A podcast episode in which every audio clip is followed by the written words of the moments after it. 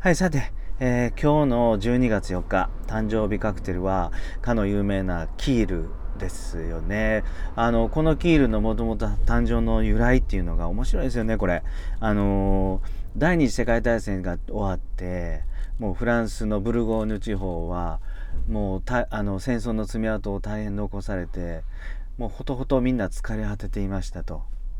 うん、でもなんとかね、あのーこれからリスタート復興していけいかないといけないのでこのブルゴーニュ地方のディジョン市っていうところのキールさんキールの市長がいやなんとかこのワインをねブルゴーニュ産のワインをもとに、ま、町を復興できないかって考えたそうです。はいこのキールさんがね。であのーブルゴーニュの赤の方はね赤ワインの方は結構有名なんですけどちょっとこのアリゴテ酒を使った白ワインの方は少し他のワインよりもあまりメジャーじゃなかったらしいですね。じゃあこれを、まあ、そもそもメジャーじゃないワインだけで売るとあの他のあのいい品種に埋まってしまうんで、えーとはいえねただこのアリゴテ酒っていうのは全然美味しいですよね。で美味しくて品質もいいんですけどなぜか他のピノとかシラーとかあるんでしょうね。そういう有名なところ。そういうのに負けてアリゴテは少しメジャーではなかったそうなんですよ。そしたらこれキールさんどうしたかっていうとこのあのアイデアマンであってマーケティングに強いキール市長はですねあのもう一つ、えーこのブルゴーニュ地方の、有名な農産物クロスグリカシスですよね。そのカシスをうまく使ってカクテルをできないもんかって考えたそうです。そこで出来上がってなんとまあ世界中にヒットしたのがこのキールっていうカクテルですよね。今今ではもう僕らも大好きあの辛口のワインというかキレのいい白ワインを使ってブルゴーニュ産のワインを使ってクレームドカシスを混ぜると。もうシンプルであってもうほんとバランスのいい美味しいカクテルなんですけどこのねこのカシスリキュールこれにキールに使うカシスリキュールは結構奥深くて、えーフランスのこういうこうフルーツ系のリキュールはもういろんなメーカーが出していてしかも美味しいと。でフランスの厳格な規定で、えー産地とかいろいろ製法も決められてて品質もクオリティがすごい高い。カシスリキュールなんですけどあのやっぱりこだわったバーとかホテルのバーなんかで行くと、えーこのキールに使われる白ワインはやっぱりブルゴーニュ産のアリゴテ酒を使った白ワイン切れ口のいい少しさっぱりした、うん、ワインを使いますと。そしてもう一つこのカシスリキュールはですねクレームドカシスって言われる上にカシスっていう名前の上にクレームドってついた本当に甘い甘い濃厚なリキュールを使いますと、うん、このクレームドってつくのはですね、えーしっかり甘めで糖度が40度以上ある、うん、カシスリキュールしかつけたらダメですよってなんかフランスの規定があるみたいですね。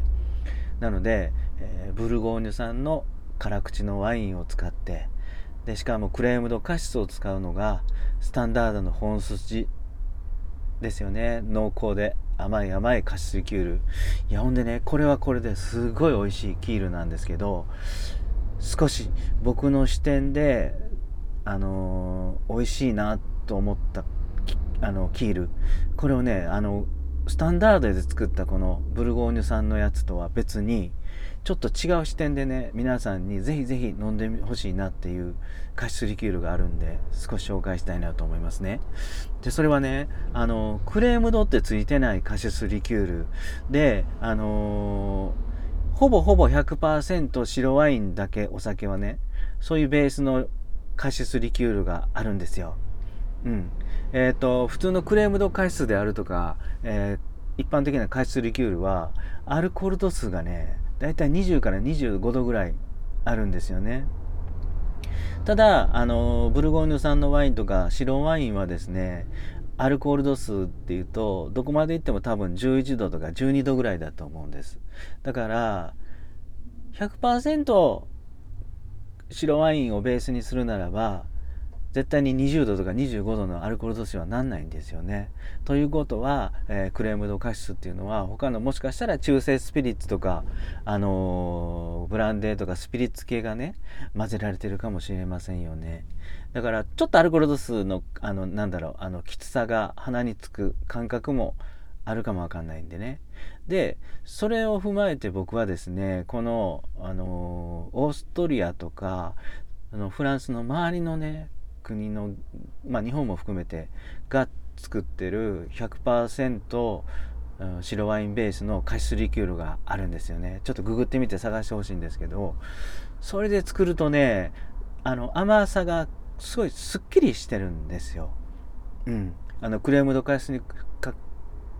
あのー、比べてね。クレームドカシスはクレームドカシスですごく甘くて濃厚で美味しいんですけど一方で、えー、僕が本当に美味しいなと思ったカシスリキュールはえっ、ー、とねアルコール度数がもう10度ちょっとぐらいで100%白ワインベースのカシスリキュール。だから甘さもすっきりしてるんですよね。そしてねあのキールに使うブルゴーニュ産のワインですけどこれはこれでどちらかというとちょっと甘口のワインを僕は使いたいなと思ってます。うん、使ってます。うん、使いたいなというかね。で、これは、まあ普通にドイツワインで売ってるモーゼルのカッツなんかは、だいたい1200、300円ぐらいで買える。スタンダードでも、あの、求めやすいんですけど、あの、甘くてスッキリ系のね、ワインなんで、これを使えますと。そうするとね、あの、辛口の白ワインベースではなしに、甘口の白ワインを使って、今度はのっぺりした濃厚なカシスではなしに、えー、すっきりした甘みのカシスを使うとね絶妙なバランスの甘みすっきりした甘みの、あのー、キールが出来上がりますと。はいなので、あのー、本当にこだわったお店で出してくる、あのキールはね辛口のブルゴーニュ産の白ワインそして濃厚な甘みのクレームドカシスを使う。これをね逆の視点で見てもらってね。今度は甘口の白ワインを使って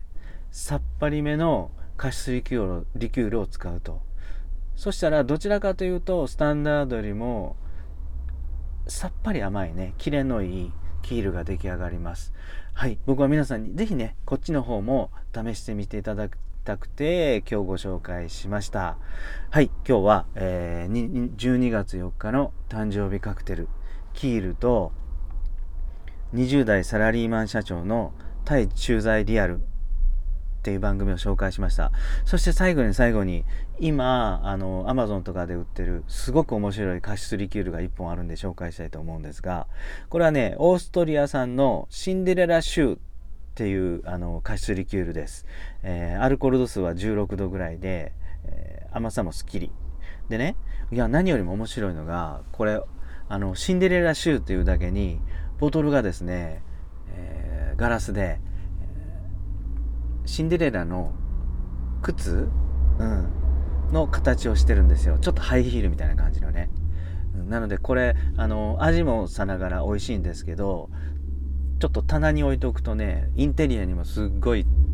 ねエレガントというか楽しい、えー、ボトルなんでぜひぜひねこのかあの加湿リキュー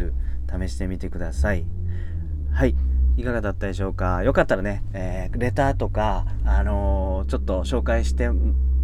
ほしいとか飲んでみたいカクテルなんかをレターいただけたらなと思います。はい、えー、今日もね、最後まで聞いていただいてどうもありがとうございました。それではバイビー。